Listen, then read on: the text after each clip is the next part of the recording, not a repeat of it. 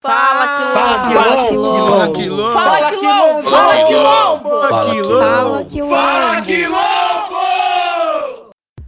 Obrigada, Ruth. Boa tarde a todas e todos. É, acho que a primeira coisa que a gente gostaria de falar hoje é que o pessoal tem feito todos os trâmites legais e dentro dos padrões da casa para integrar as comissões é, que são interessantes para nós e que a gente tem condições de garantir um bom trabalho. A gente tem condições de fazer um trabalho que tem a ver com a nossa trajetória, um trabalho que vai fazer as discussões importantes para a cidade. E a gente tem feito e tem conseguido fazer conversas com os nobres vereadores de trocas que são fundamentais. Então, o primeiro apelo nosso do pessoal é que as nossas trocas sejam efetivadas, Ruth. Né? É, é importante para que a gente consiga participar efetivamente das comissões.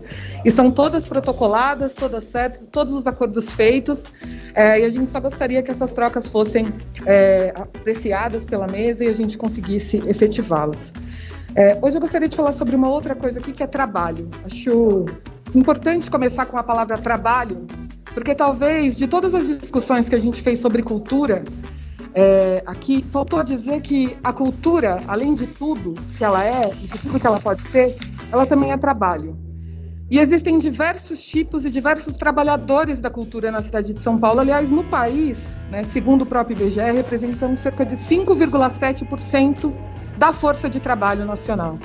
Esses trabalhadores são majoritariamente trabalhadores informais, Trabalhadores que recebem pelo seu trabalho de forma informal, que recebem sazonalmente pelo trabalho feito e entregue.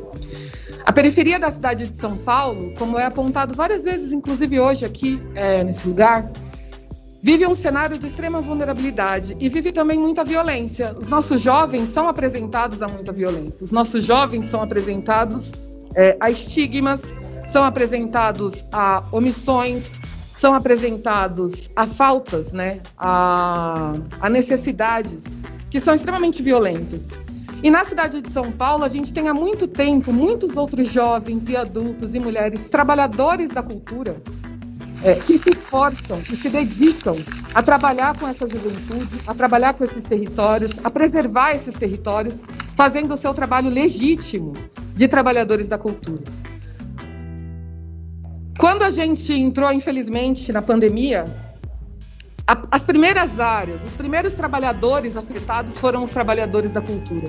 E certamente serão esses últimos trabalhadores a voltarem aos seus postos normais de trabalho. Agora, isso não quer dizer que eles não continuaram trabalhando.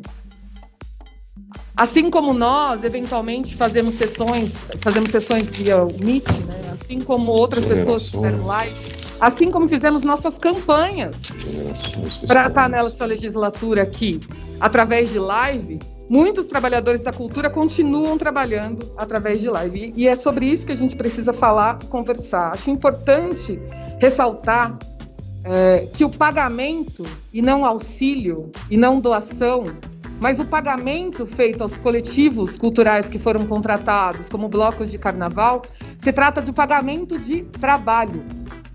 Não se trata de um auxílio, não se trata de uma ajuda. É importante ressaltar também que a Secretaria de Cultura do município de São Paulo talvez seja a secretaria que tem um dos menores orçamentos da cultura. Orçamento esse que sempre é congelado. E sempre é congelado nos programas que atendem principalmente os territórios periféricos da cidade. Sempre é congelado nos programas que principalmente atendem as pessoas mais pobres e que moram mais distantes dos, dos, maiores equipamentos públicos da cidade de São Paulo, como a Lei de Fomento à Periferia, que hoje tem o seu orçamento congelado. Mas acho importante discutir cultura.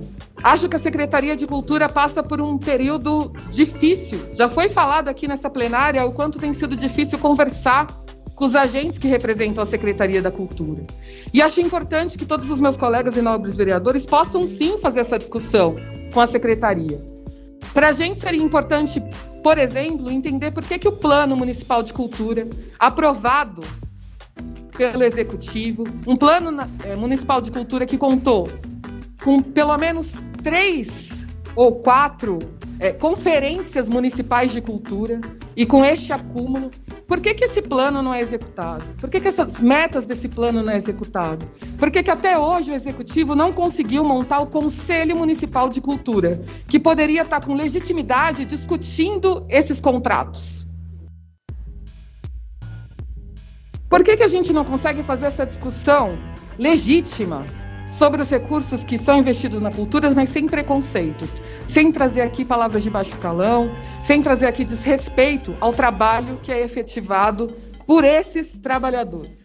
Acho importante que a gente discuta cultura, mas com respeito a que todos esses trabalhadores merecem. Nenhum de nós aqui vai ficar sem receber porque está fazendo o seu trabalho online. E não deve ficar.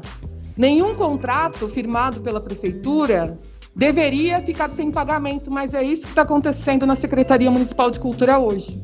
Vários oficineiros, trabalhadores da cultura, que prestaram seu serviço devido para a cultura estão sem receber na cidade de São Paulo. Já vou concluir, vereadora. Então, acho que isso deveria ser a discussão que a Câmara dos Vereadores está fazendo aqui. Gastos existem porque existe a necessidade de gastar. E a opção de fazer esse gasto, esse gasto também são opções políticas que devem ser devidamente discutidas com respeito aos trabalhadores. E para encerrar, eu só gostaria de usar uma frase de um dos grandes artistas, na verdade, uma música de um dos grandes artistas brasileiros. Deusa de assombrosas tetas, gotas de leite bom na minha cara, chuva do mesmo bom sobre os caretos. Obrigada. Por uma São Paulo sem racismo! Fala quilombo! Fala quilombo! Fala quilombo! Fala quilombo! Fala quilombo!